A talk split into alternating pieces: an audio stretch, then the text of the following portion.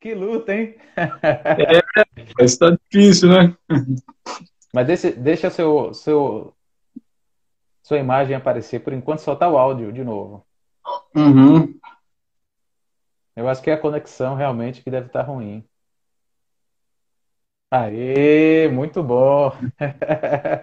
Eu estava contando hoje um testemunho sobre um posicionamento que eu tive na, na faculdade e diante sempre dessas, dessas abordagens de professores querendo, de alguma maneira, é, menosprezar ou minimizar a fé, e, e a última das situações foi justamente no dia em que uma pessoa que eu estava pregando se dispôs a entregar a vida a Jesus.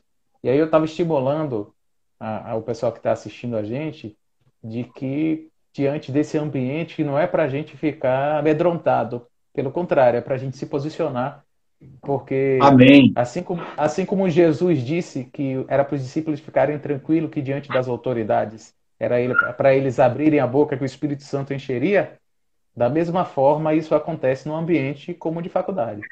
Se a gente Exato. se posicionar, o Espírito Santo pode usar-nos para é, abençoar outras vidas no que diz respeito à conversão. É, eu queria falar mais uma coisa com você, Gil, que é o seguinte.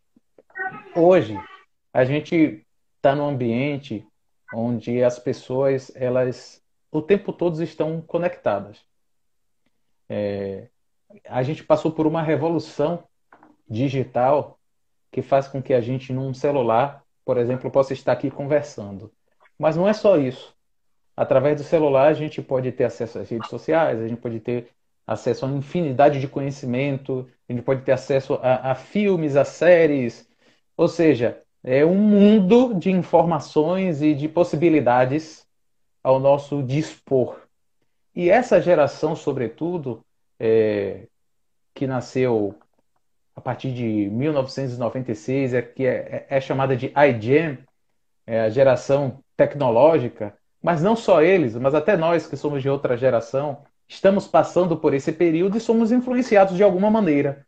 Então, assim, é, como é que a gente faz, é, ou como é que a gente pode acessar todas essas coisas, é, tendo o devido cuidado para não se misturar, vamos dizer assim, para não, não ser influenciado. Isso é uma coisa fácil, isso é uma coisa difícil. A gente tem que ter acesso a todas as coisas, porque todas as coisas estão disponíveis. O que, é que você pensa sobre isso? Minha resposta é que é uma coisa fácil e difícil, dificílimo. É, é fácil quando você está bem definido pelo Senhor. Se de fato você é um convertido, se de fato o teu coração arde é, pela, pelo propósito de Deus, se você está conectado com os pensamentos de Deus, se o que move a tua vida realmente é a palavra de Deus, é fazer o que é agradável a Deus, então é fácil, porque nas redes sociais, na internet, é, onde você estiver virtualmente falando, você vai estar ali como uma presença que influencia aquele ambiente com o reino de Deus. Então, você vai usar o, o, o seu Facebook, o Instagram, o YouTube, todas essas coisas como instrumentos, como canais que possibilitam a, a, a, a você influenciar as pessoas, a, a você levar a Cristo também por meio de, de, dessas ferramentas. Então, você vai utilizar disso a seu favor. Você vai utilizar, por exemplo, do YouTube é, para a sua edificação, para prover melhor entendimento, alimento espiritual através de pregações e de tantos materiais bons que existem disponíveis no YouTube, por exemplo. Você vai se valer dessas coisas para você crescer em Deus. Então, isso não vai te te atrapalhar. Agora, se você não tem uma vida é, centrada em Cristo, se o, o, os teus sonhos não são os sonhos de Cristo, se os teus interesses não são os interesses de Cristo, aí todas essas coisas todo esse ambiente virtual é, digamos assim, um campo minado, é um ambiente assim que vai servir para te embaraçar ainda mais, para te levar a pecar e a sucumbir na, na trajetória da fé. Então, no fundo, eu resumiria assim: o problema não são o, instrumento em si, a ferramenta em si, e sim, sim o uso que a gente está fazendo disso. E o uso depende de como a minha vida é, está, né? de como eu entendo essas coisas, como, de onde está realmente o meu coração e por aí vai. Agora, sem dúvida, precisamos ter muito cuidado, mesmo nós, digamos assim, que usamos essas ferramentas de uma forma produtiva, ainda assim elas têm o poder de roubar o nosso tempo de uma maneira impressionante, né? é, de tirar o foco. Muitas vezes a gente poderia estar gastando tempo com coisas é, presenciais que demandam a, a, nossa ação e às vezes a gente está envolvido nesse mundo. Então é realmente algo para a gente estar tá bastante atento, né? É verdade. Para cuidar disso aí. É verdade. Você falou, você tocou num ponto aí que eu, eu, eu acho assim fundamental se falar que é o seguinte: tem muita gente, Gil, que tem a ideia de que assim, é, se não é pecado, eu posso ficar à vontade. Ou seja, se algo que eu estou tendo contato não é pecado, eu posso me entregar aquilo sem problema algum. E isso é, é isso na verdade é um beira ao engano. Por quê? Porque citando o próprio exemplo que você deu, eu imagino que um, uma, um cristão que tem um coração em Deus realmente, ele vai fugir da aparência do mal, vai fugir de todas as, aquelas situações nas redes sociais, na internet que vão prejudicar sua fé. Porém, se ele gasta bastante tempo em coisas que não vão enriquecer ele espiritualmente, de alguma maneira também ele está perdendo tempo. Então, Com assim, certeza. E aí, é, é justamente esse meio termo que se tenta fazer que tem sido prejudicial a muita gente, que é, é, é, essa permissividade em coisas que aparentemente não vão trazer dano, mas que no final da vida vão trazer dano sim.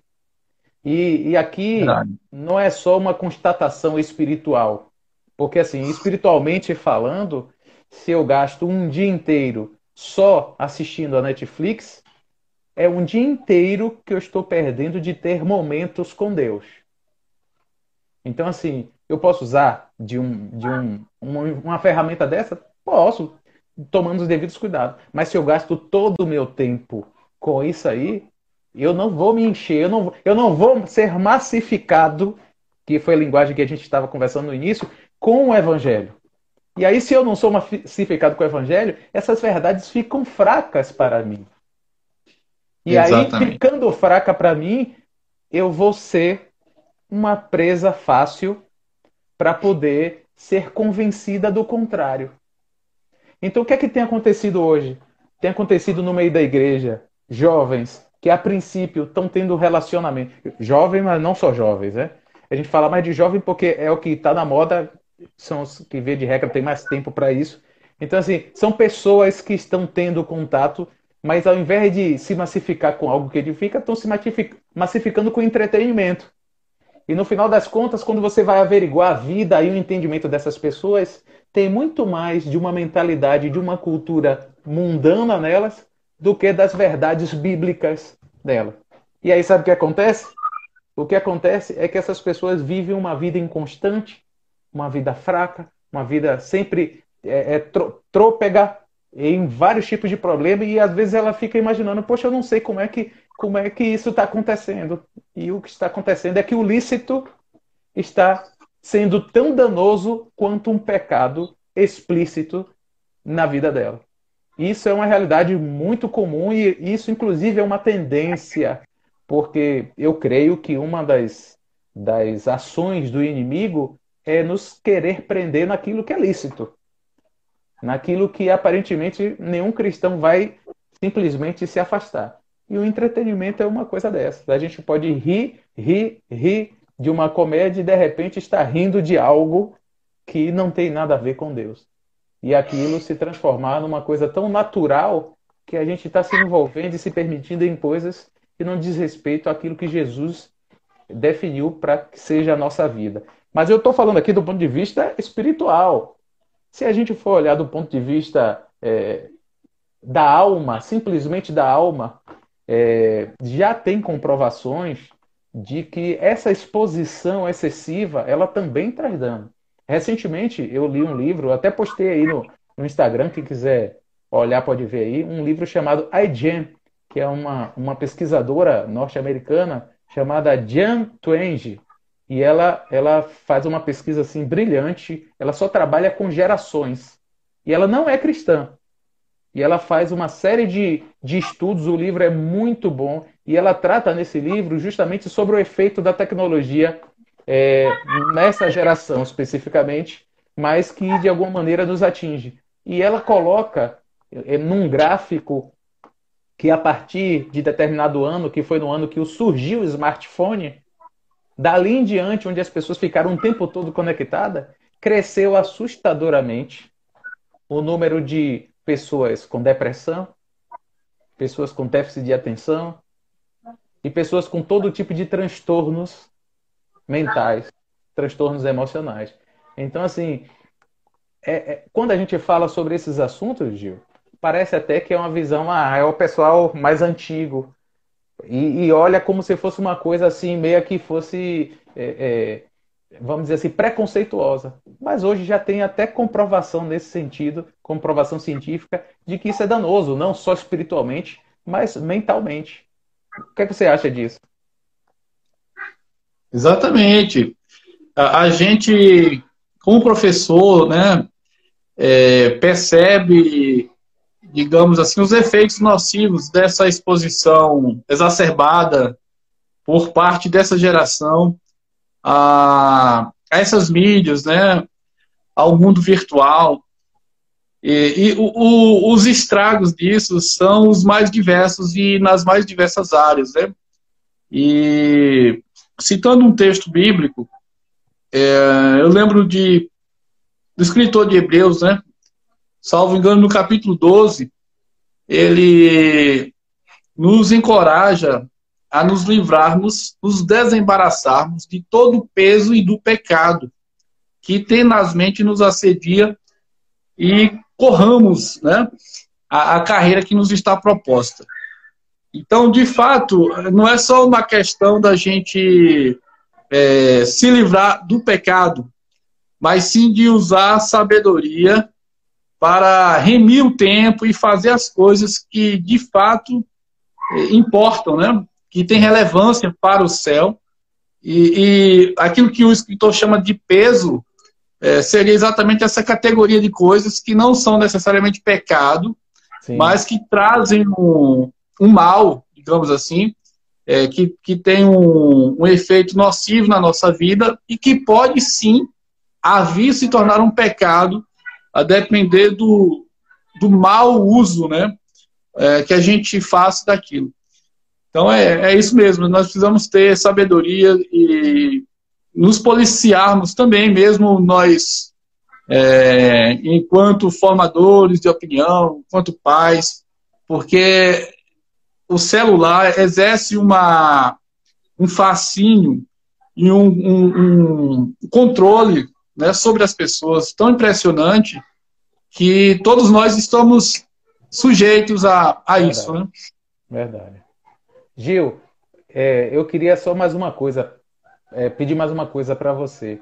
Assim, para quem gostaria de, para quem gostaria de crescer intelectualmente, culturalmente e, e espiritualmente também, através de alguma leitura, o que é que você, como professor de literatura, poderia nos sugerir para que a gente tivesse contato, seja dos clássicos, seja de literatura cristã? O que é que você poderia sugerir para a gente? Ok. É, eu gosto muito de, de, ler os clássicos né, da literatura, porque a literatura é, é uma área, digamos assim, da produção humana, do conhecimento humano, que expõe a alma do ser humano, né? Expõe o ser humano através das narrativas, dos diversos gêneros literários, é, em situações reais da, do dia a dia, onde a alma humana é exposta. Então, quando você, a, a, a mente, né, o, o, psicológico, enfim, quando nós lemos um bom livro, de alguma maneira nós no, nos vemos ali também, sabe? Nós passamos a conhecer mais o ser humano, né, em sua maldade ou, ou no que ele tem também de, é, de, de belo. Enfim, a literatura nos permite conhecer mais, entender mais de, de gente. Nesse sentido, eu recomendaria um, um, um clássico de Dostoiévski chamado Crime e Castigo. É um livro assim que nos ensina muito o que é o ser humano Sim. e a maneira como ele busca resolver os seus crimes, né? Que no final das contas nunca é da forma correta, né? É, mas é interessante, é um livro muito interessante. Eu gosto bastante de um, um escritor é, chamado Guimarães Rosa também, e tem, tem, livros interessantíssimos. Né? Os clássicos, de maneira geral, eu recomendaria. Né? Sim. É, é, mas, para quem quer fazer uma leitura mais espiritual, digamos assim, para crescer no conhecimento é, da, de Deus, conhecimento da fé, é, tem alguns livros que me marcaram muito e que foram um divisor de água na minha vida. Então, eu vou citar alguns deles assim que eu posso recomendar de olho fechado para qualquer irmão ler. É, Por que tarda o, o pleno avivamento de um pastor americano chamado Leonardo Ravenhill. Esse livro foi é, assim fez fez um efeito devastador na minha vida, né? Outro é, hum, eu me esqueci o, o, título agora, mas é. Tenho ele aqui na minha estante, me permita olhar aqui. Um guia seguro para o céu. Um eu guia seguro para na minha cabeça. Acho que todo cristão deveria ler. Para conhecer de fato o que é a natureza humana sem Cristo, né? Sim. Um guia seguro para o céu é uma leitura maravilhosa e necessária. E em relação à questão do, do ambiente universitário, de, de toda uma. É, é, é Para quem está nesse ambiente, digamos assim, eu re recomendaria também uns, alguns livros específicos que vão te ajudar a, a, lidar com essas teorias ateístas de uma forma bíblica, né? É, eu recomendaria Porque não, tem, não tenho fé suficiente para ser ateu, Norman. Sim. Recomendaria a, Fé na Era do Ceticismo também, do Tim Keller. E tem muitos outros livros nesse sentido aí que fazem apologia da fé cristã que são muito úteis à leitura para quem está nesse ambiente da universidade ajudaria muito. Que bom, muito bom, muito bom mesmo. Eu esse a maioria desses livros aí eu pelo menos já ouvi falar, alguns eu já li, como esse Porquetado Avivamento Pleno, fantástico. O Guia Seguro para o Céu também fantástico. E assim, eu também recomendo os autores, esses autores que você falou aí, porque conheço eles e são autores assim que têm produções muito sólidas no que diz respeito à palavra de Deus. Então, se realmente são leituras que a gente pode ficar é, despreocupado e vai trazer é, é crescimento espiritual. Tem um outro livro que você nos citou aí, que eu acho bem interessante, assim, para quem tem a mente aguçada para isso, se chama Ortodoxia, que é um livro de Chesterton. Chesterton, excelente. Muito bom, muito bom esse livro, muito interessante. Eu acho que vale a pena também, quem quiser ler. Esse eu vou pegar. Aí, né?